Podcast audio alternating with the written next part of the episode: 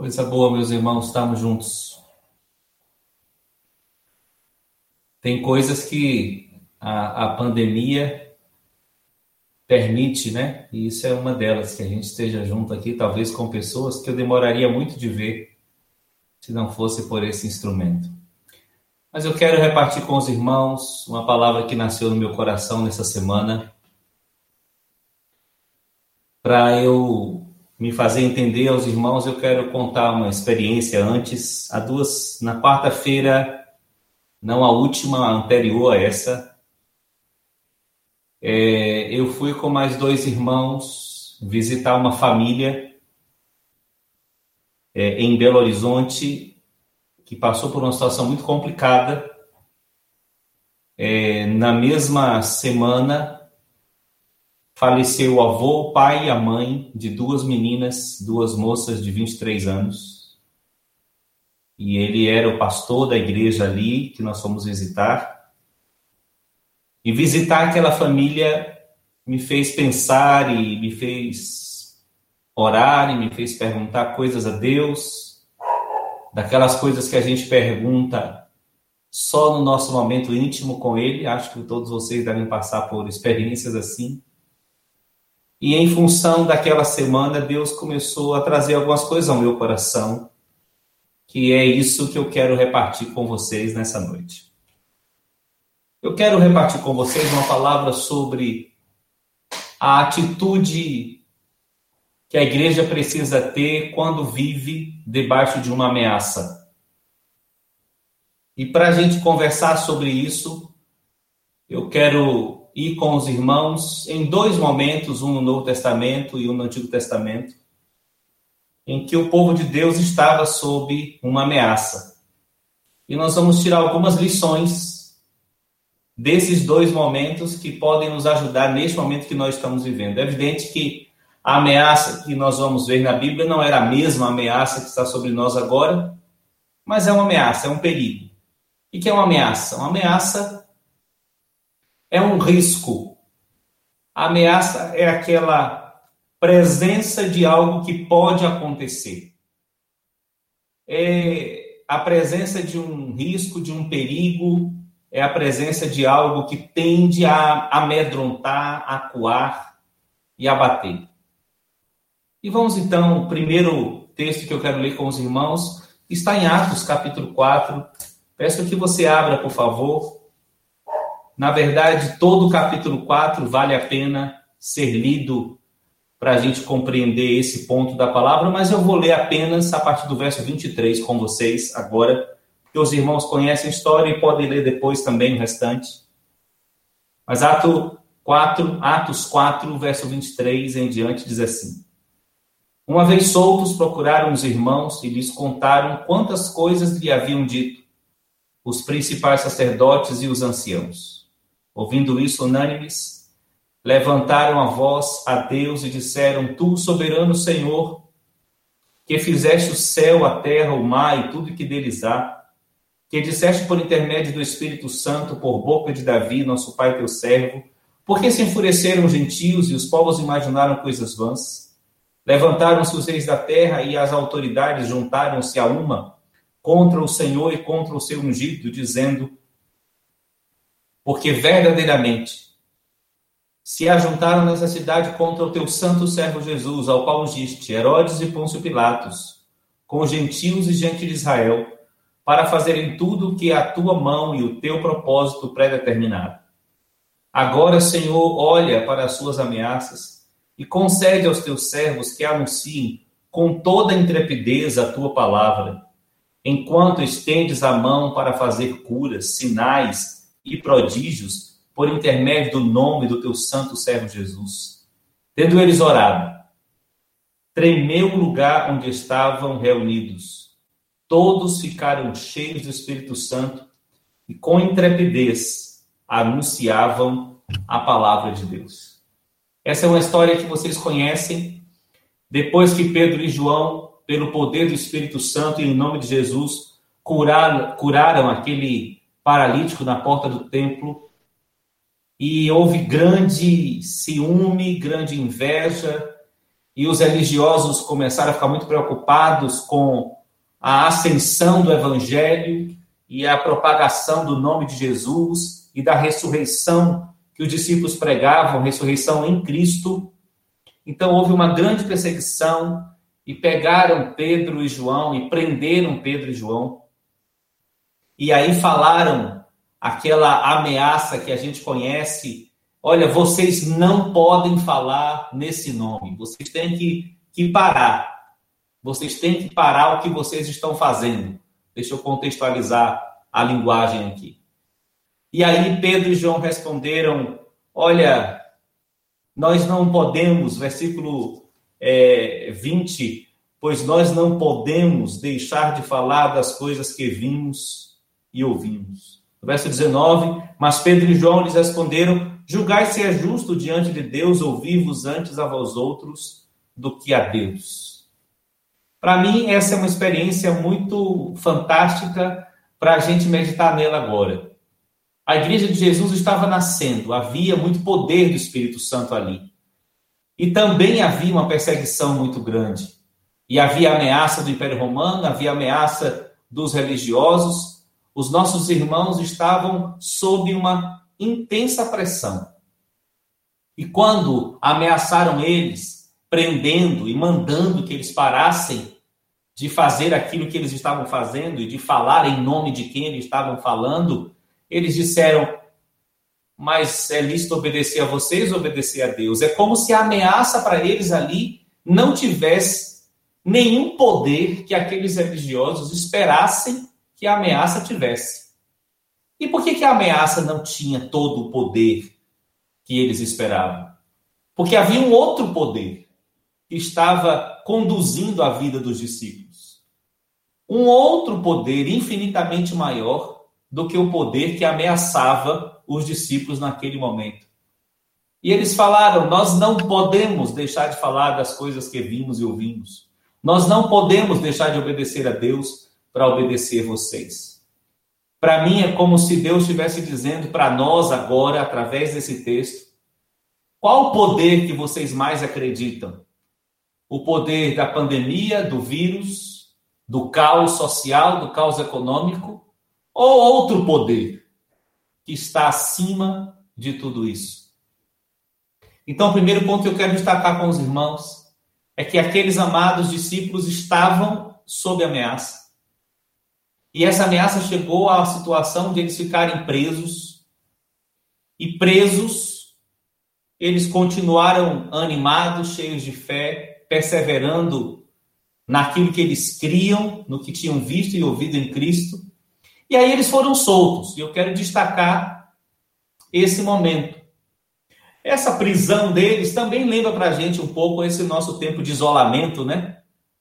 Quantos de nós gostaríamos agora de estar juntos ou gostaríamos de, nesses últimos meses, estar fazendo outras coisas que não somente estar em casa ou fazer as coisas online, de certa forma nós estamos nós estamos um pouco presos.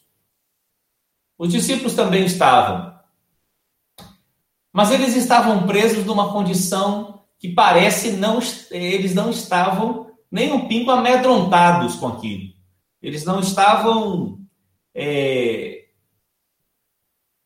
acuados, eles não estavam em condição de parar. Eles estavam né, prontos para continuar fazendo aquilo que era o chamado deles, mesmo debaixo de ameaça. E aí eles foram soltos. E quando eles foram soltos, o que eles fizeram?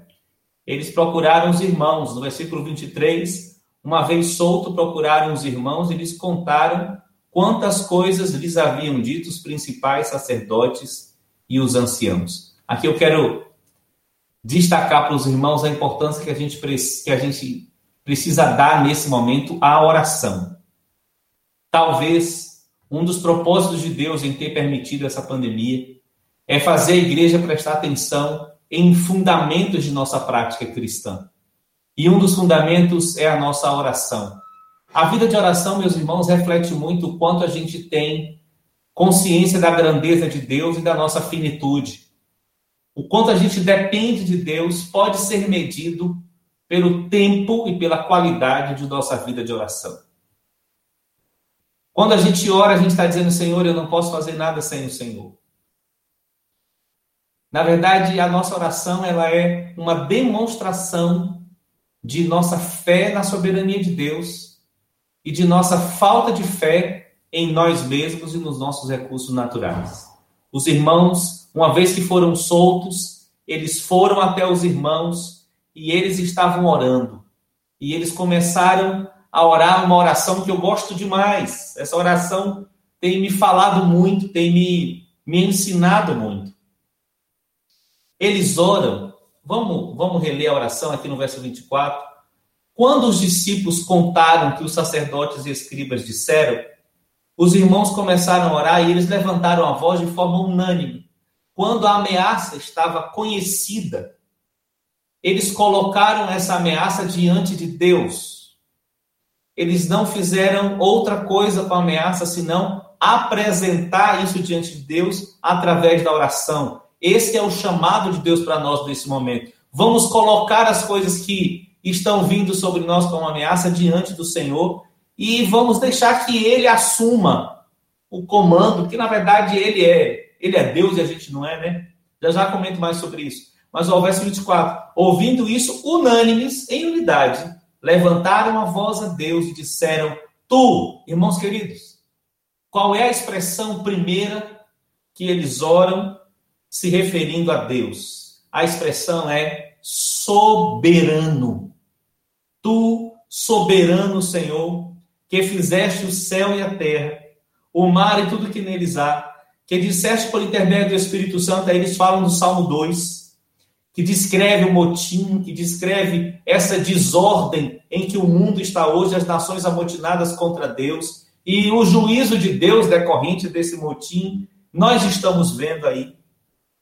Agora o verso 27, porque verdadeiramente se juntaram nessa cidade contra o teu santo servo Jesus, ao qual ungiste, Herodes e Pôncio Pilatos, com gentios e gente de Israel, eles estão falando da ameaça, eles estão falando do levante contra Jesus e contra a igreja.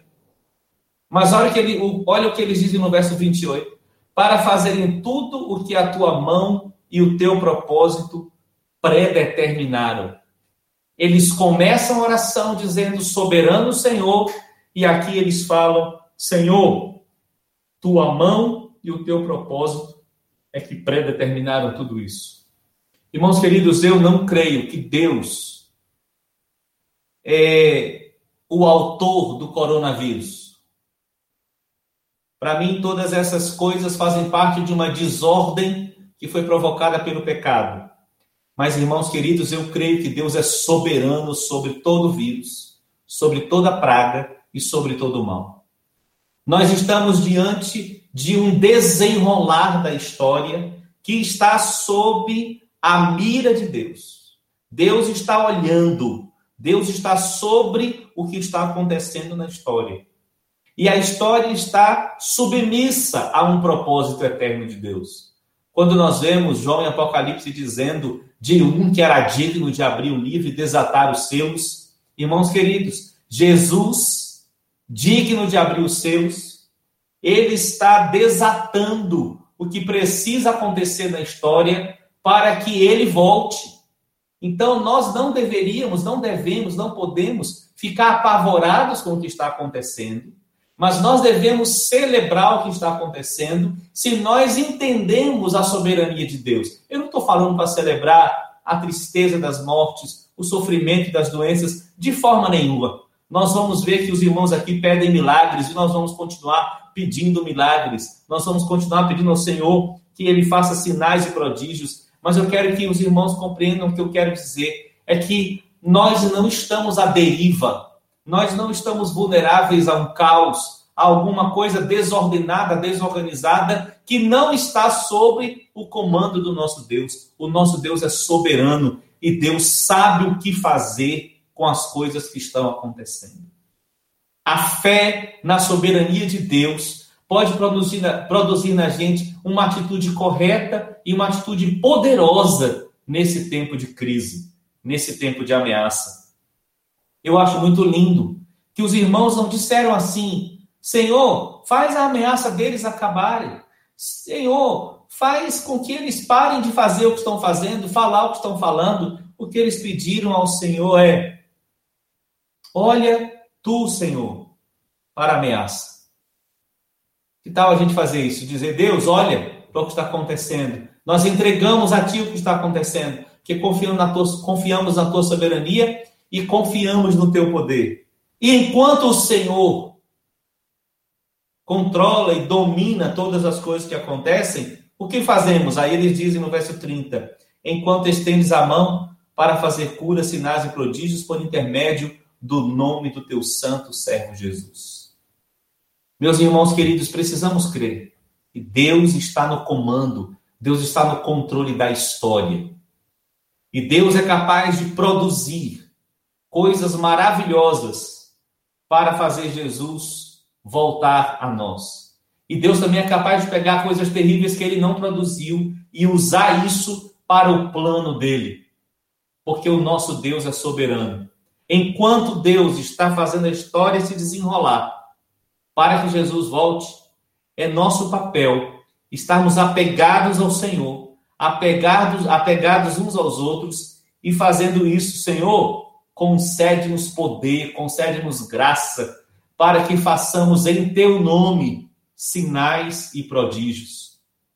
Eu creio, meus irmãos, numa igreja viva, numa igreja que cresce em graça, cresce em poder nos tempos difíceis.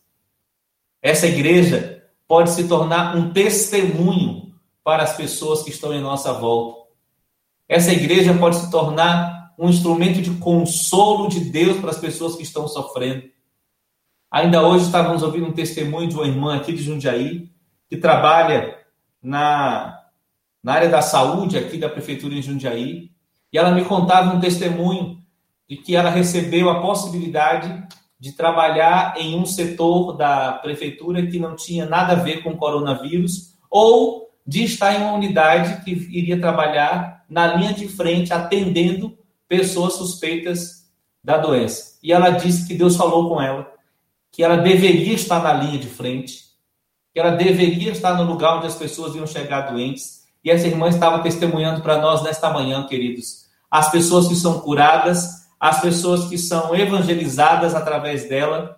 Ela está fazendo parte de um grupo de oração dentro dessa unidade da prefeitura e pessoas são consoladas. Funcionários têm recebido o Senhor Jesus através dessa postura dessa irmã, reconciliação de pessoas, vários milagres acontecendo, porque essa irmã não deixou que a ameaça fizesse ela esquecer de quem ela é em Deus. Eu não sei como estão cada um dos irmãos aí, como está cada um de vocês, mas eu quero animar os irmãos a não deixarem que a ameaça nos defina, que a ameaça mude aquele que o nosso. Faça a gente pensar que o nosso Deus mudou, ou faça a gente pensar que nós também já não estamos mais com Ele, ou faça a gente esquecer quem nós somos. O nosso Deus é soberano e nós somos o seu povo. Amém, meus irmãos? como consequência dessa atitude, dessa postura de fé. Que maravilha é o resultado dessa atitude. No verso 31, tendo eles orado, tremeu o lugar onde estavam reunidos. Todos ficaram cheios do Espírito Santo e com intrepidez anunciavam a palavra de Deus. Tendo eles orado, a presença de Deus foi tão forte e poderosa que até a estrutura física do lugar ficou abalada. E eles cheios de fé e cheios de vida, com essa oração unânime, eles ficaram cheios do Espírito Santo e eles continuaram anunciando a palavra de Deus. Jesus quer encher a sua casa, seu casamento, sua vida com o Espírito Santo, para que esse tempo se torne um tempo de oportunidades para nós, como igreja do Senhor, e não um tempo de estarmos acuados. O Espírito Santo derramado é uma das consequências dessa atitude de fé que a gente insiste em ter. Outra consequência é quando a gente lê a partir do verso 32, essa descrição linda da igreja, não havia nenhum necessitado entre os irmãos. Que coisa boa! Uma igreja que foca em seu papel no mundo e uma igreja que foca em se ajudar mutuamente para que nenhum entre nós tenha falta de nada. E Deus realize isso através de nós, não é? Agora eu quero ir com você para outra experiência. Isso está em Daniel capítulo 3. Você não precisa abrir, você conhece a história. Ali o povo de Deus estava cativo pelo Império Babilônico. E alguns homens de Israel foram levados para a corte de Nabucodonosor a fim de, de servirem ali, porque eram muito inteligentes, muito sábios, fortes. Você se lembra de, de Daniel, de Sadraque, Mesaque Abdinego? Eu prefiro os nomes judeus deles, Ananias, Misael e Azarias. E tem uma experiência muito interessante que esses três jovens, Ananias, Misael e Azarias, vivem, que também ensina para a gente sobre como viver debaixo de ameaça. Eles eram do povo de Deus, eles eram do povo de Israel, povo de Deus. Foram colocados em uma cultura hostil de muitos deuses. E aí Nabucodonosor resolve fazer uma estátua de si mesmo e dá uma ordem que todos deveriam se prostrar não mais para qualquer outro deus, mas somente diante daquela estátua. Então eu queria que você imaginasse comigo a cena de uma grande multidão na frente da estátua. E aí Nabucodonosor aprontou uma, um show para que as pessoas se dobrassem diante da estátua e instrumentos tinham que tocar. E quando os instrumentos tocassem, todos deveriam se ajoelhar diante da estátua dele mesmo. Então imagina a cena dessa multidão lá na frente e os nossos três, Ananias, Misael e Azarias. E quando tocaram os instrumentos, a multidão inteira uh, se dobra. Quem fica de pé? Três. Três moços. Mas havia uma ameaça. A ameaça era: quem não se dobrar diante dessa estátua vai ser jogado na fornalha de fogo. E Nabucodonosor ainda desafiou: eu quero saber que Deus pode livrar vocês disso.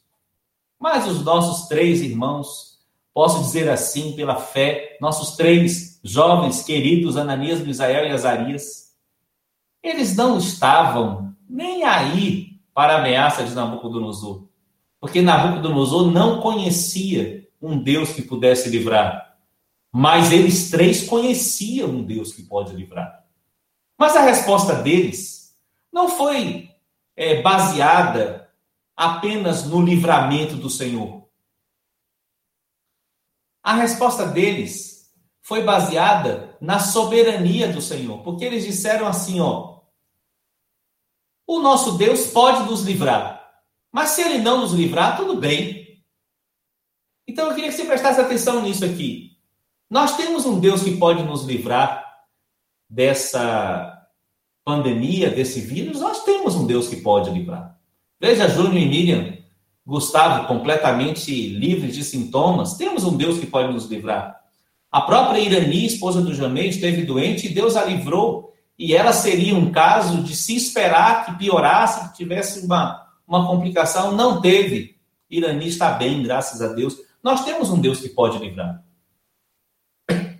Mas quando eu estive lá em Belo Horizonte, eu estava numa situação em que Deus não livrou. Eu queria perguntar como é a sua fé em Deus? Você tem a fé em Deus que pode livrar e é soberano para escolher livrar e não livrar? Você permanecerá fiel ao Senhor quando ele fizer um milagre e quando ele não fizer um milagre?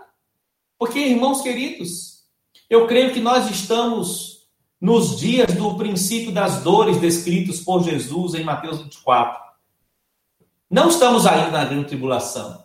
Mas estamos no princípio das dores. Eu creio que o princípio das dores está acontecendo desde que Jesus foi assunto aos céus, nesse período entre a ascensão dele e o que nós estamos agora. É, temos ouvido falar de guerras e rumores de guerra, terremotos, pragas, doenças. Aquilo que Jesus descreveu tem acontecido na história e neste momento está acontecendo ao mesmo tempo várias daquelas coisas. Ainda não estamos na grande tribulação, mas as coisas tendem a piorar no mundo, as coisas tendem a ficar difíceis. Mas nós vamos ser protegidos e guardados pelo nosso Deus, eu creio assim. Então eu pergunto aos irmãos: como está a sua fé para atravessar tempos difíceis, para viver sob ameaça? Tem algo que pode nos, nos fazer passar pela ameaça muito bem e que eu vejo nessa cena profeticamente desses três jovens. Então, os três jovens não se dobram, eles permanecem de pé, porque criam num Deus que era poderoso para livrar e deveria ser honrado mesmo que não livrasse. E aí, muito enfurecido, Nabucodonosor manda aumentar a, o fogo, a temperatura da fornalha e joga os três lá dentro. Quando joga os três lá dentro, nada acontece com eles. E aí Nabucodonosor olha e fala: Mas nós lançamos três e eu vejo quatro. E aí, o máximo que ele consegue descrever, por não conhecer o nosso Senhor, ele tem a aparência do Filho dos deuses. Irmãos queridos, Jesus estava naquela fornalha. Eu creio, Jesus estava naquela fornalha com aqueles três que não se dobraram diante da ameaça. E ele os livrou e ele os livrou. A fé daqueles homens na soberania de Deus guardou eles. Eu quero animar os irmãos a pensarem: vamos ficar de pé, vamos permanecer firmes em nossa fé, firmes em nossa vida com Deus, firmes em nossa vida de igreja, firmes em nosso propósito de alcançar pessoas para Jesus. Firmes, de pé, para que nós vejamos o quarto homem, para que a visão de Jesus venha sobre nós de uma maneira intensa, cada vez mais intensa, nós temos que tomar decisões em função dele. Temos que fazer escolhas em função de Cristo. E aí Cristo vai crescendo diante dos nossos olhos, a revelação de Cristo. E quanto mais Cristo cresce diante de nós, a revelação de Cristo cresce, mais facilidade eu tenho de enfrentar esse mundo, porque o que me anima a enfrentar é ele está vindo e eu vou vê-lo como ele é. Amém, meus irmãos queridos. Eu quero que você abra sua Bíblia agora, por favor, em Hebreus, capítulo 11. Por favor, agora eu queria que todos abrissem a sua Bíblia aí, em Hebreus, capítulo 11. Hebreus, capítulo 11 é o célebre e maravilhoso texto sobre fé. E normalmente a gente ouve muitas palavras sobre Hebreus 11 falando de uma fé que é aquilo que garante que nós vamos ver milagres, manifestações de Deus e, e sucesso e, e, e tudo isso. Mas eu quero que você perceba agora que esses irmãos que Hebreus 11 descreve, o escritor Hebreus descreve, foram irmãos que fizeram coisas fantásticas por meio da fé e também irmãos que sofreram por meio da fé. As duas coisas estão presentes aqui. Eu quero ler com vocês do capítulo 11, verso 32 até o 12, versículo 2. Vamos juntos lá. E o que mais direi?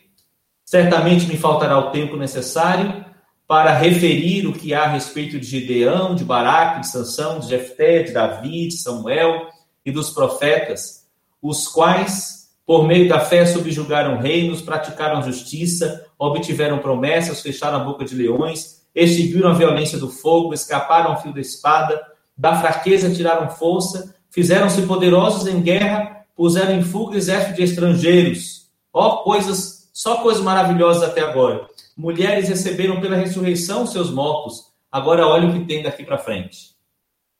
Alguns foram torturados, não aceitando seu resgate para obterem superior ressurreição. Outros, por sua vez, passaram pela prova de escárnios e açoites. Sim, até de algemas e prisões. Foram apedrejados, provados, cerrados pelo meio, mortos ao fio da espada. Andaram peregrinos, vestidos de peles de ovelhas e de cabras, necessitados, afligidos, maltratados, Olha o que diz o 38 sobre esses homens, homens dos quais o mundo não era digno, errantes pelos desertos, pelos montes, pelas covas, pelos antros da terra. Ora, todos estes que obtiveram bom testemunho por sua fé, não obtiveram, contudo, a concretização da promessa, por haver Deus provido coisa superior a nosso respeito, para que eles sem nós não fossem aperfeiçoados. Capítulo 12, verso 1. Portanto, também nós, visto que temos a rodear-nos tão grande nuvem de testemunhas, e desembaraçando-nos de todo peso e do pecado que tenazmente nos assedia, corramos, corramos com perseverança a carreira que nos está proposta. Verso 2: olhando firmemente para o Autor e Consumador da fé, Jesus, o qual, em troca da alegria que lhe estava proposta, suportou a cruz, não fazendo caso da ignomínia, e está sentado à destra do trono de Deus. Aleluia. Esses homens que nós lemos aqui, essas mulheres, todo esse povo de Hebreus 11, que viveu coisas fantásticas e suportou coisas terríveis por meio da fé, o que eles tinham? Eles tinham um olhar focado no que viria. Eles tinham uma atenção focada na eternidade. Eles não estavam com os olhos naquilo que era visível, daquele momento, naquela situação. Eles estavam aguardando uma promessa. Eles aguardavam a vinda de Jesus e essa promessa nós podemos usufruir dela. Agora nós estamos diante de uma outra promessa, que é a segunda vinda do nosso Jesus querido para consumar todas as coisas. Irmãos, nós estamos diante de uma promessa. Então nós precisamos tirar os nossos olhos, tirar o nosso coração, tirar o nosso foco tirar qualquer esperança que nós tenhamos nas coisas que estão acontecendo neste momento, nesta terra, neste mundo, e colocar o nosso coração na vinda do nosso Senhor Jesus. Nós precisamos olhar firmemente para Ele, o autor e consumador da nossa fé. Nós precisamos lembrar que Ele, mesmo sendo Deus, Ele suportou a cruz em troca de algo, em troca da alegria que lhe estava proposta. Irmãos, há uma alegria proposta para nós. Uma alegria que não vai durar uma ou duas horas, não vai, lugar, não vai durar um mês ou dois meses, nem um ano e dois anos. Essa alegria que nos está proposta, meus irmãos, vai durar toda a eternidade. Então vale a pena perseverarmos até o fim. Vale a pena não deixarmos que as ameaças nos detenham em nossa identidade de igreja. Vale a pena, meus irmãos, a gente crer e perseverar. Precisamos colocar os nossos olhos em uma terra que não é essa. Eu gosto muito quando o escritor aos Hebreus fala no versículo 37 sobre peregrinos. Também no versículo 13, ele fala isso, olha só, todos estes morreram na fé sem ter obtido as promessas, vendo-as, porém, de longe, e saudando-as e confessando que eram estrangeiros e peregrinos sobre a terra. Há um senso de peregrino que nós precisamos ter. Peregrino é alguém que está de passagem. Nós estamos nessa terra de passagem. Há algo novo, algo eterno, novos céus e nova terra que nos aguardam, meus irmãos. Nós não estamos aqui para viver nesta realidade eternamente. Nós estamos aqui para cumprir um chamado de preparar a vinda do nosso Senhor Jesus para que ele torne todas as coisas novas. Meus amados, vocês se lembram que Jesus vai enxugar dos olhos toda lágrima? Você se lembra que ele vai fazer todo o sofrimento acabar? Ele vai fazer isso. Até lá, nós precisamos permanecer fiéis. Agora eu queria ir com você em um desses homens, não do Antigo Testamento, mas do Novo Testamento, um desses apedrejados você se lembra de Estevão? Tenho certeza que você se lembra de Estevão. Estevão estava pregando o evangelho. Isso está em Atos capítulo 7. E ao pregar o evangelho, vários religiosos também se opuseram ao que ele falava, ficaram enfurecidos com ele, principalmente na hora que ele disse isso, ó, do verso 56 do capítulo 7 de Atos. E disse Estevão: Eis que vejo os céus abertos e o filho do homem que está em pé à mão direita de Deus. Teve uma visão que Estevão teve, que fez Estevão suportar ser apedrejado. Qual foi a visão? A visão de Jesus Cristo de pé, à destra de Deus. Eu creio que Jesus mostrou aquilo para ele, justamente para fortalecê-lo. É como se Jesus estivesse dizendo assim: Estevão querido, estou te esperando. Não desiste, não. Vai, continua, continua, continua. Não desiste, não. Estou te esperando. Sabe, meus irmãos, isso para mim tem uma ligação muito íntima com aquela cena dos três, Ananias, Misael e Azarias, diante da, daquela estátua. Eles ficaram de pé. Eles não se dobraram. Para mim, aqui ficar de pé tem a ver com perseverar, não desistir, continuar, manter-se firme, não se dobrar diante da ameaça. Eu creio que quando a gente insiste em permanecer de pé, um dia nós vamos ver Jesus de pé esperando a gente. Se a gente se dobrar diante da ameaça e a gente desistir, a gente não vai ver Jesus de pé. Mas se a gente perseverar, ah, meus irmãos, eu desejo muito que essa palavra penetre agora no mais profundo do nosso ser. Se a gente perseverar, e se a gente der glória a Deus quando o milagre acontecer, e a gente der glória a Deus quando o milagre não acontecer, se a gente insistir em permanecer fiéis a Ele, um dia nós vamos ver Jesus de pé nos esperando. Mas agora, por meio da fé, nós podemos ver Jesus. Nós podemos colocar nossa atenção na pessoa dele e insistir, como disse Hebreus capítulo 12, 2, olhar firmemente para ele. Olhar para ele através da Escritura, olhar para ele pela revelação do Espírito Santo em nosso coração, olhar para ele pelo trabalho, pelo serviço à igreja, que forma um monte de cenário para a gente enxergar Jesus revelado. Sim, meus irmãos, nós podemos deixar que Jesus podemos clamar isso a Ele: Jesus, vem, Jesus, revela-te, Jesus aparece. Uma das coisas que Jesus disse a respeito do Espírito Santo que ele mandaria, como outro consolador, é que o Espírito Santo daria testemunho dele e faria a gente lembrar das coisas que Jesus disse. Então o Espírito Santo está aqui, o Espírito Santo está entre nós e nós podemos sim, irmãos queridos, usufruir dessa graça de ter o Espírito Santo revelando Cristo para nós, mostrando Jesus para nós, de maneira que a imagem de Jesus, a revelação de Jesus, nos sustente no meio da crise. Que tal você dedicar esse tempo de quarentena a buscar mais Jesus? Você dedicar mais tempo a orar, mais tempo à palavra, mais tempo no lugar secreto, Aquele lugar onde Deus te espera para te revelar Ele.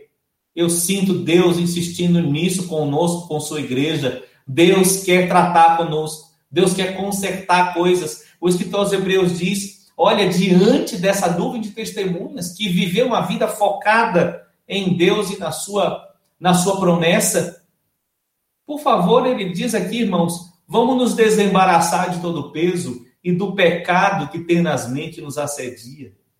Vamos acabar com coisas que embaraçam. Coisas que embaraçam são coisas que atrapalham a caminhada.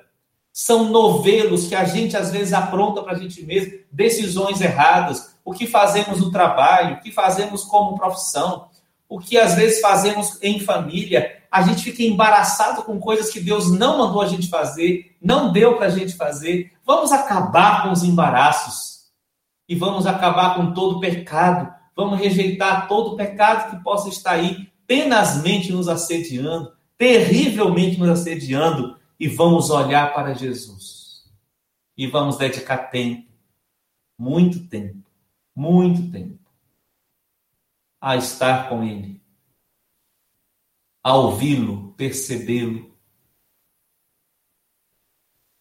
Vamos deixar que Jesus seja a única coisa que realmente importa para nós.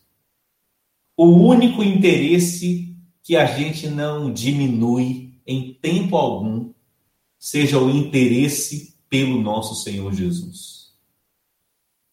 Vamos imaginar que esta pandemia e outras situações complicadas que virão são como pedras lançadas sobre nós.